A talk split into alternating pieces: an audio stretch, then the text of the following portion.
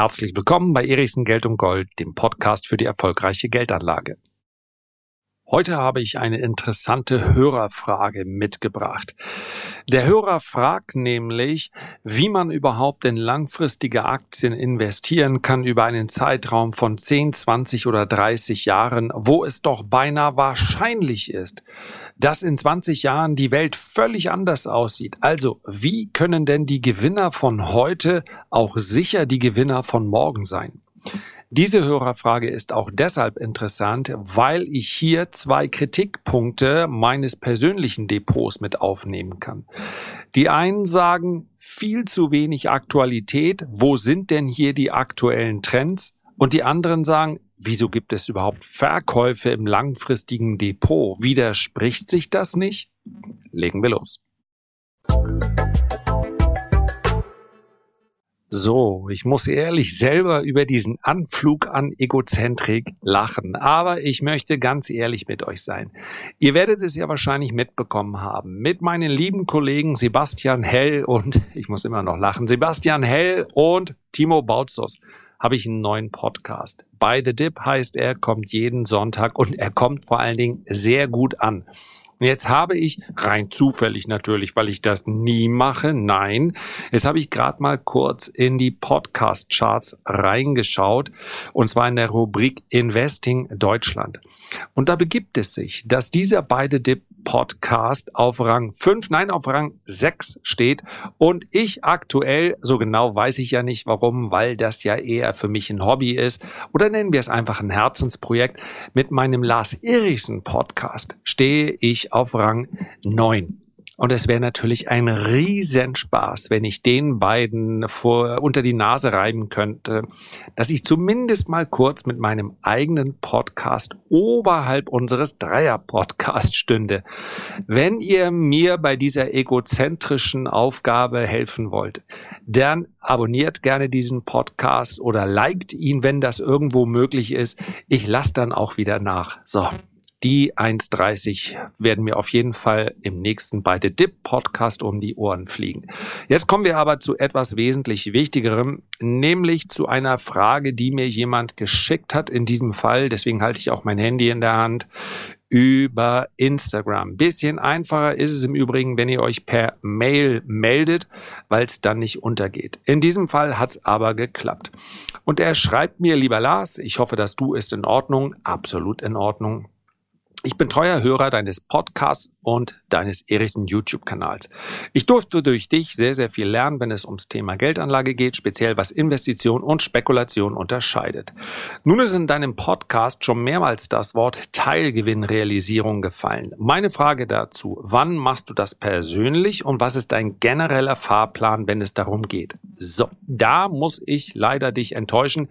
Das lässt sich nicht in wenigen Worten sagen. Ich kann allerdings mit auf den Weg geben, dass es sich, so wie du es gerade auch schon richtig empfunden hast, um aktive Geldanlage, um Spekulation handelt. Und in den allermeisten Fällen geht es dann für mich auch um Markttechnik. Der Einstieg kann durchaus äh, in einer Kombination aus fundamentaler Analyse, also aus einer Bewertung heraus und Markttechnik erfolgen. Wenn ich dann allerdings Gewinne absichern möchte, dann hat es fast immer markttechnische Hintergründe. Das lässt sich aber nicht in wenigen Worten darstellen. Und weil ich auch nicht suggerieren möchte, es wäre so mir nichts, dir nichts mit zwei, drei Regeln umzusetzen, möchte ich diesen Punkt ausklammern.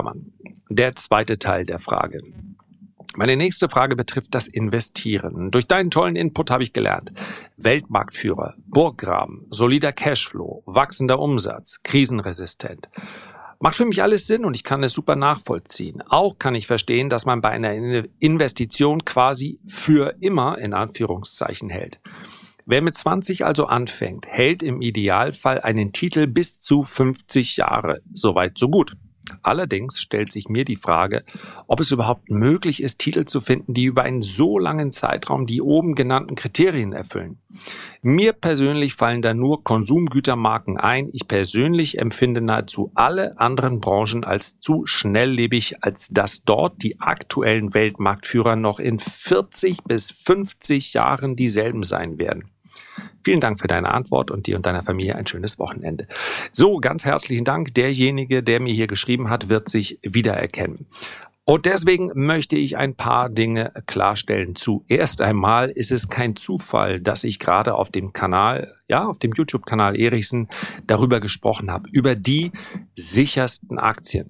Das sind nämlich Konsumgüteraktien. Dort finden sich Brands und der Vorteil dieser Markenbeständigkeit, so möchte ich es mal nennen, ist, dass es dann auch keine ganz große Rolle spielt, in welcher konjunkturellen Phase wir uns befinden. Ja, das sind nicht die Aktien, die immer durch die Decke gehen. Das sind aber sehr häufig Aktien und Unternehmen, die konstante Dividenden liefern und zwar in allen Marktphasen. Wir haben auch einige, wie zum Beispiel, das ist immer mein Standard, ja, meine Standardaktie, die ich da nenne, weil sie so herrlich langweilig ist, eine Coca-Cola. Die Dividendenhistorie ist praktisch einmalig. Über Jahrzehnte hinweg eine leicht steigende Dividende, in der Regel ein leicht steigender Kurs. Manchmal, so wie jetzt, setzt er auch mal zurück. Das ist das, was man langfristig gerne haben möchte. Aber auch mehr. Und deswegen ist es ganz wichtig, dass man hier das, den Begriff langfristig vielleicht noch mal ein bisschen genauer anfasst, beziehungsweise ein bisschen genauer unter die Lupe nimmt. Und ich habe schon angedeutet, genau an diesem Punkt gibt es hin und wieder auch Kritik, und zwar in beide Richtungen. Mein persönliches Depot, mein langfristiges Depot in weiten Teilen ist zum Beispiel den Lesern der Renditespezialisten ja bekannt. Dort nennen wir das Zukunftsdepot. Und wenn Kritik kommt, dann ist das vollkommen in Ordnung. Sie geht allerdings in zwei Richtungen beinahe diametral hin und wieder auseinander. Die einen sagen, das ist einfach nicht mehr zeitgemäß. Das ist viel zu konservativ, das ist viel zu defensiv. Es berücksichtigt ja überhaupt nicht die neuen Trends.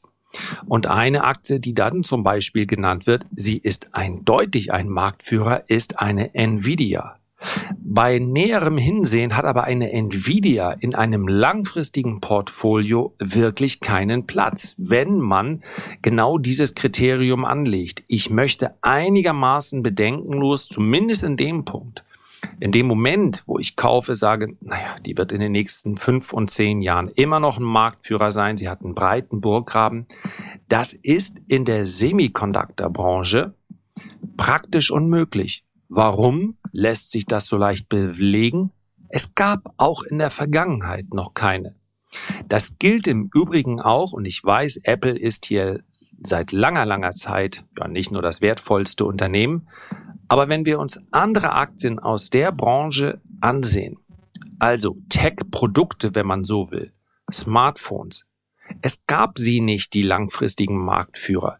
Immer wieder mein Lieblingsbeispiel, das werden nur die Älteren noch was mit anfangen können. Also wer erinnert sich noch an die Registrierkassen von Nixdorf oder wer erinnert sich an die Handys von Nokia oder von Ericsson? Sorry, ich klapper hier gerade ein bisschen mit meinem Kabel. Ich leg's mal wieder hier hoch.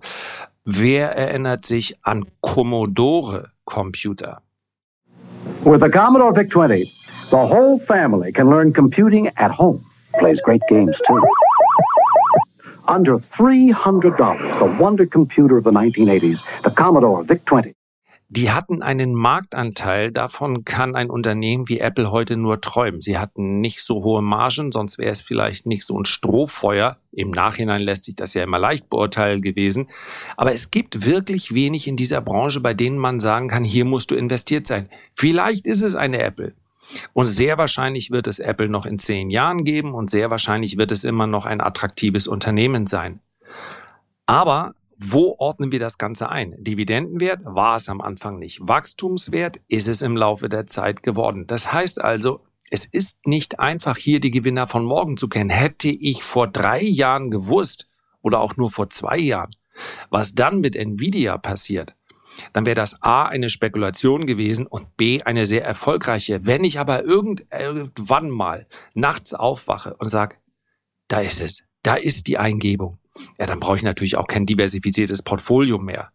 Wenn ich also in der Zeit zurückreisen könnte und weiß, dieses Unternehmen wird in den zwei Jahren, die jetzt kommen, komplett durch die Decke gehen, da kann ich natürlich auch einen Großteil meiner Aktien verkaufen und All-in dort machen. So ist das aber in der Regel nicht. Und wer will denn heute sicher sagen, dass das Produkt, mit dem Nvidia momentan zweifellos sehr erfolgreich ist, auch in fünf Jahren, ja, selbst in zwei Jahren ist das praktisch unmöglich.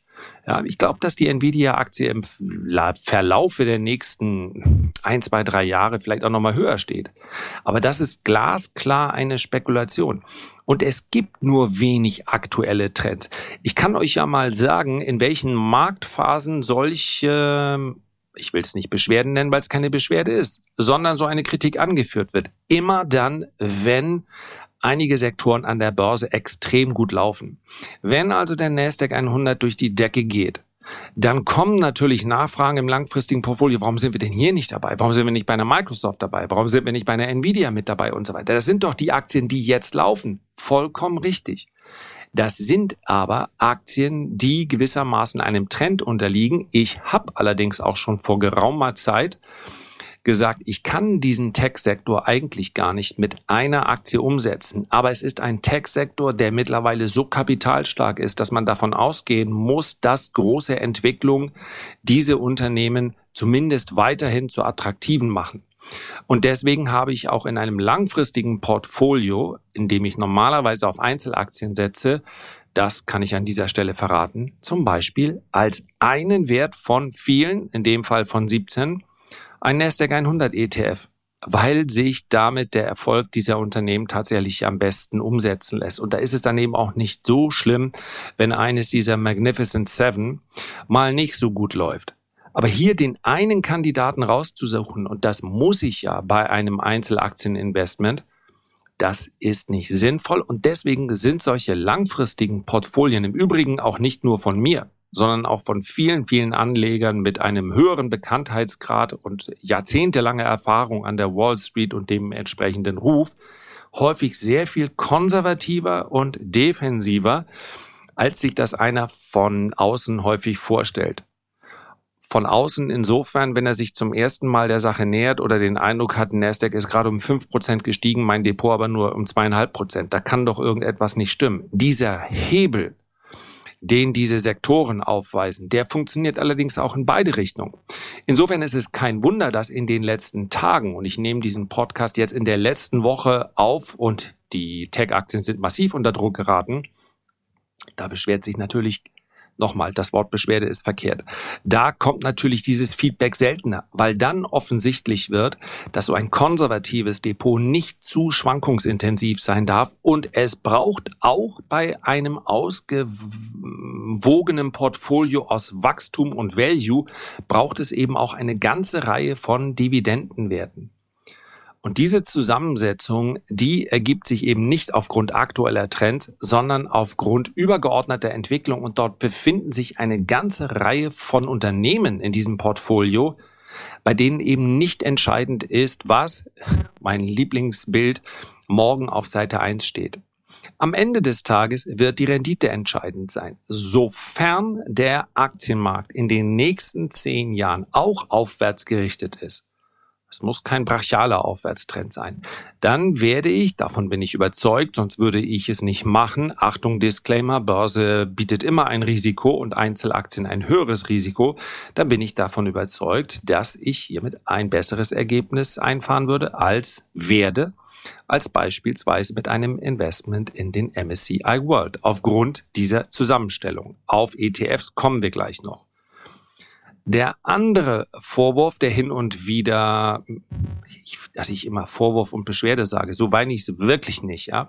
Ähm, auch wenn der ein oder andere, die ein oder andere Meldung vielleicht ein bisschen unterschwellig das beinhaltet. Ich kann mich nur bedanken bei allen über diese wunderbare Art der Kommunikation und nochmal kritische Anmerkungen sind mir ja lieb. Also bitte ignoriert, wenn ich hier Vorwurf oder Beschwerde gesagt habe. So kommt es nicht an. Der andere Gedanke, der hier hin und wieder mit mir geteilt wird, beziehungsweise mit uns, der lautet, wieso haben wir denn hier eine Aktie verkauft? Das ist in den letzten fünf, sechs, sieben Jahren zweimal vorgekommen, dass wir eine Aktie ausgetauscht haben. Und da sind wir bei der Beantwortung der Frage 40 bis 50 Jahre halten. Das ist doch gerade der Vorteil bei einem Investment in Einzelaktien, dass ich reagieren kann, nicht auf Tagesaktualität. Aber wenn ich das Ziel habe, mit einem Depot aus Einzelaktien ein besseres Ergebnis, eine bessere Rendite nach Kosten, und die werden bei einem Einzelaktiendepot in der Regel höher sein, ein besseres Ergebnis einzufahren, dann muss ich natürlich auch eine andere Struktur in meinem Portfolio ausweisen, als das bei einem, ja, bei einem marktbreiten ETF der Fall wäre. Also wenn ich mehr oder weniger mit einigen Aktien versuche, den S&P 500 nachzubauen, dann sollte ich logischerweise gleich einen ETF auf den S&P 500 kaufen.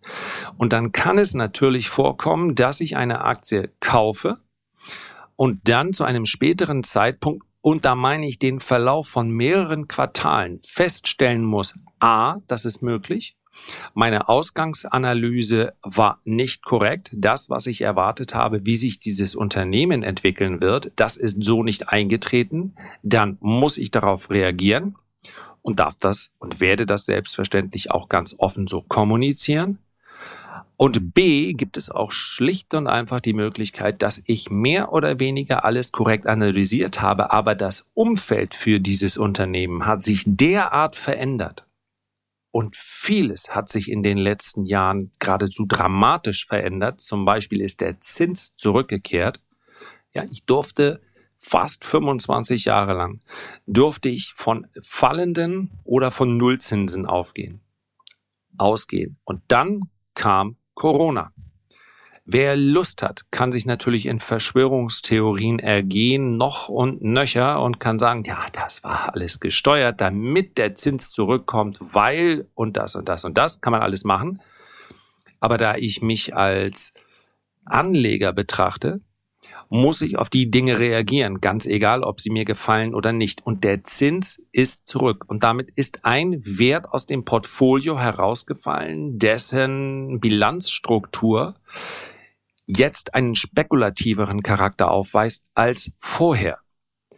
Und dann kann ich mich einfach hinstellen und sagen, ja, so ein 20-jähriger Trend, der ist jetzt gebrochen. Entschuldigung, schaut euch einfach mal die Renditen der 30-jährigen Staatsanleihen in den USA an. Und kann ich sagen, das war aber nur ein Strohfeuer.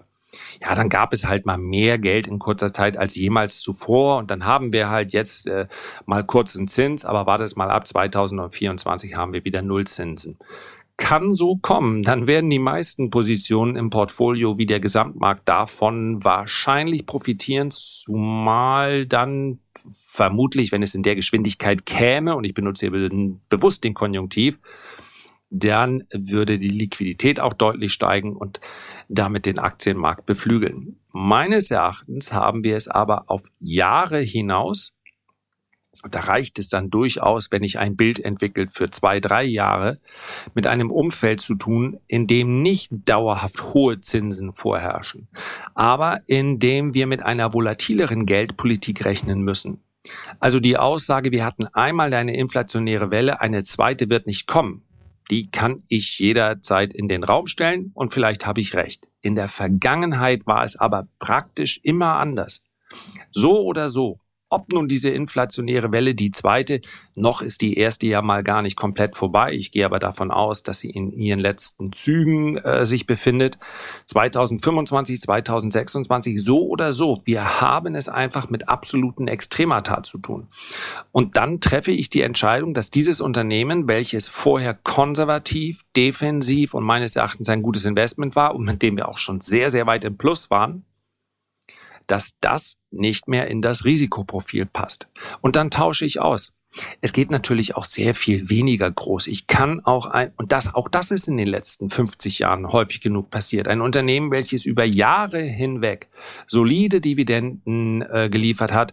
Und dann kam das billige große Geld von Private Equity. Dann haben sich aktivistische Investoren eingekauft und haben gesagt, wir fahren, das kommt sehr häufig vor, die finanzieren in, in der Regel ihre eigenen Investments damit, dass sie dann erstmal die Bilanz dieses Unternehmens, in das sie sich da eingekauft haben, ein wenig strapazieren durch Fremdkapital. Man will ja selber nicht zu viel Kohle in die Hand nehmen. Das passierte permanent.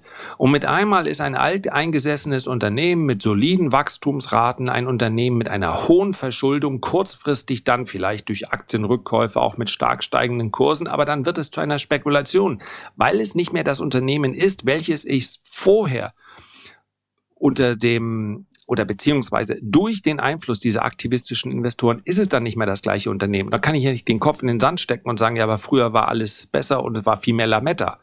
Dann möchte ich in diesem Unternehmen eben nicht mehr investiert sein.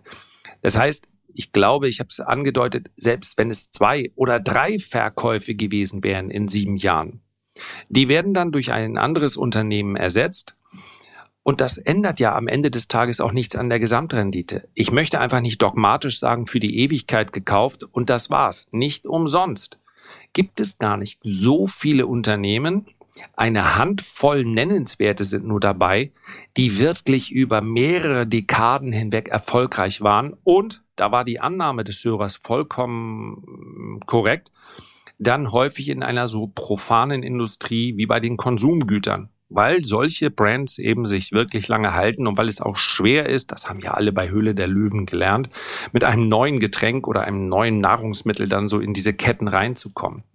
Ja, in der Tech-Branche gibt es das unheimlich selten. Es gibt im, immer da, wo es langweilig wird, ist es oft auch nachhaltig. Nachhaltig muss nicht gut sein.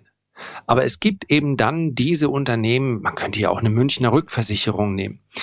Wie wahrscheinlich ist es, dass es so schnell einen neuen Rückversicherer gibt, der dann einer Münchner Rück oder einer Swiss Re oder einer Hannover Rück das Geschäft streitig macht? Danach schaut man, aber auch da sind theoretisch Änderungen möglich. Und dann verkaufe ich konsequent, denn am Ende des Tages muss ich die Frage, möchte ich in dieses Unternehmen investiert sein? Die stelle ich mir einmal im Quartal, auch nicht häufiger, ja, ich muss nicht jeden Tag auf die Kurse schauen und dann sagen, oh, jetzt sind sie zehn Prozent zurückgekommen. Vielleicht ist doch das verkehrte Unternehmen. Das ist ja genau der verkehrte Ansatz. Aber wenn ich mir die Quartalsberichte anschaue und dann muss ich die Augenbrauen hochziehen und sagen, hm, hier gefällt mir was nicht, dann prüfe ich vielleicht im nächsten Quartal nochmal, im übernächsten Quartal nochmal und dann nicht als Reaktion auf einen fallenden Kurs.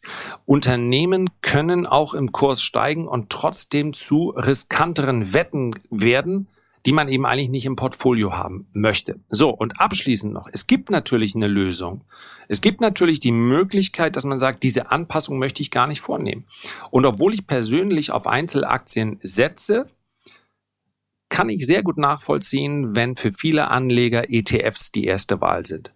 Also die Aussage, dass man mit einem ETF auf den MSCI World nicht viel verkehrt machen kann und auch nicht in der Vergangenheit konnte, die ist korrekt. Damit hat man eine schöne Durchschnittsrendite erzielt. Das ist auch die Benchmark, an der sich jeder messen lassen muss, der es anders macht. Ja, wir haben auch dort die Magnificent Seven also die momentan angesagten Unternehmen, relativ hoch bewertet. Wenn wir uns also die Apple, Amazon, Microsoft, Alphabet und so weiter anschauen, dann machen die aktuell 15 Prozent im MSCI World aus. Das ist gar nicht so wenig. Das ist auch einer der Gründe, warum er in den letzten Tagen unter Druck geraten ist. Auch der MSCI World ist dadurch, dass diese Branche so viel schneller gewachsen ist, ich nenne das jetzt einfach mal Tech. Man könnte es auch Informationstechnologie nennen oder oder. Also dass Amazon und äh, Microsoft nicht das gleiche Geschäftsmodell haben, liegt auf der Hand. Aber sie laufen relativ ähnlich hinsichtlich ihrer Performance. Also 15 Prozent und man ist mit knapp 70 Prozent momentan etwas weniger in nordamerikanischen Aktien investiert. Das macht aber auch zumindest mit Blick in die Vergangenheit, den Erfolg des MSCI World aus. Sollte sich das in Zukunft verändern, sollten also jetzt beispielsweise Ölaktien durch die Decke gehen. Ja, eine ExxonMobil ist momentan auf den neunten Platz hinsichtlich der Marktkapitalisierung im MSCI World aufgestiegen. Warum? Weil sie besser gelaufen sind. Und sollte sich die Stimmung komplett drehen, dann können natürlich auch andere Aktien nach oben kommen. Und deswegen ist dann diese automatische Anpassung der Gewichtung ja durchaus eine, die die aktuellen Umstände berücksichtigt. Das kann sowohl ein Bonus sein, Das kann theoretisch natürlich auch Malus sein. Es ist natürlich eine prozyklische Entwicklung. Und wenn Trends nicht besonders ausgeprägt sind, sondern sich eher in einzelnen Branchen abspielen, dann wird der MSCI World underperformen. Was ich an dieser Stelle auch noch sagen muss, ist, machen wir es mal so rum. Gerd Kommer hat in Deutschland wahnsinnig viel für die Aktienkultur getan. Und von daher gibt es auch jede Berechtigung, dass er mit seinem Status als, ja, wie wir ihn nennen, den ETF-Papst natürlich auch Geld verdient. Das ist völlig in Ordnung. Es ist im Übrigen auch sehr transparent. Aber dieser Kritikpunkt sei mir an der Stelle auch noch erlaubt. Es gibt ja dann auch ETFs, nicht nur den Gerd Komma ETF, der sagt, wir machen den MSCI World noch ein klein wenig besser weil wir an verschiedenen Stellschrauben drehen. Er wird dadurch auch ein etwas teurer. Ja, also die billigen MSCI, billigen, die günstigsten MSCI World ETFs müssten eine Kostenquote haben von 0,13 bis 0,18 Prozent in etwa. Also überschaubar und auch deswegen sind sie ja so ein großer Erfolg, weil eben viel, viel billiger als aktiv gemanagte Fonds, gegen die ich gar nichts habe aber dann immer die Nettorendite miteinander vergleichen. Und bei denen, die den breiten Markt abbilden, von denen gibt es ja eine ganze Reihe. Da gelingt das in der Regel nicht. Also nach Kosten muss die Rendite besser sein, ansonsten ist mir völlig egal, wie gut der Fondsmanager aussieht oder auch nicht, was dort gemacht wird. Immer die Nettorendite beachten. Wenn ein ETF sagt, beziehungsweise ein Anbieter. Wir machen das Ganze noch ein bisschen besser. Zum Beispiel, indem wir auf kleinere Firmen setzen. Ja, das ist ja was anderes als im MSCI World. Wenn man sich dort die ersten Positionen anschaut, dann haben die noch einen gewissen Einfluss auf die Entwicklung des Kurses, was dann irgendwo ab Stelle 40, 50, 100, ja, 2000 Werte sind da drin, ein klein bisschen mehr. Was da stattfindet, spielt erstmal keine Rolle. Man kann natürlich sagen, wir möchten Value höher gewichten, also preisgünstige Aktien. Quality, das sind jetzt alles äh, Faktoren, die ich quasi äh, aus dem Verkaufsprospekt entnehme. Man kann sagen, wir setzen auf Aktien mit niedrigerem äh, Bilanzwachstum, weil sich daraus eine statistisch höhere Renditeerwartung ergibt. Momentum kann man mit einfließen lassen und noch zuletzt Political Risk. Ich sage ganz offen, das ist dann bei einer Kostenquote von 0,5 Prozent sicher keine verkehrte Entscheidung. Aber man muss im Laufe der Jahre dann sehen, ob es wirklich sinnvoll war, zu sagen, wir machen eine komplett passive Anlage und das wäre es, wenn ich in ein MSCI World klassische Art investiere. Wir machen sie doch auf eine gewisse Art und Weise aktiv, weil wir glauben, damit eine Outperformance nach Kosten zu erzielen. Ich bin gespannt, ob das gelingt. Meines Erachtens sind diese Hybride, also eigentlich alles passiv. Denkt dran, der MSCI World ist äh, sehr sicher, hat alles outperformed. Wir bringen aber doch ein bisschen Aktivität rein. Man kann es nennen, wie man will. Es ist eine manuelle Anpassung. Wenn ich sage, ich gewichte kleine Firmen höher, weil sie eine höhere statistische Renditeerwartung haben, dann gilt das zum Beispiel für einen Zeitraum von 25 Jahren, gilt aber nicht kann ja jeden einzelnen Punkt durchgehen, wollen wir aber gar nicht. Es gilt aber nicht für einen Zeitraum der letzten zehn Jahre. Man kann sich die Indizes kleinerer Unternehmen anschauen. Dort gab es keine Outperformance. Ich mag aktive Anlage. Ich möchte nur, dass man dann auch klar benennt, wir greifen hier manuell ein und glauben damit eine Outperformance zu erzielen. Und wenn man dann ganz offen sagt, ja, das ist eine Anpassung, weil wir glauben, dass wir es besser können, da atme ich durch und sage, genau, das glaube ich auch.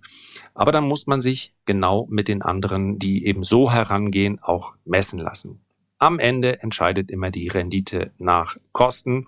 Und da wünsche ich jedem Investierten, wie auch immer, alles Gute.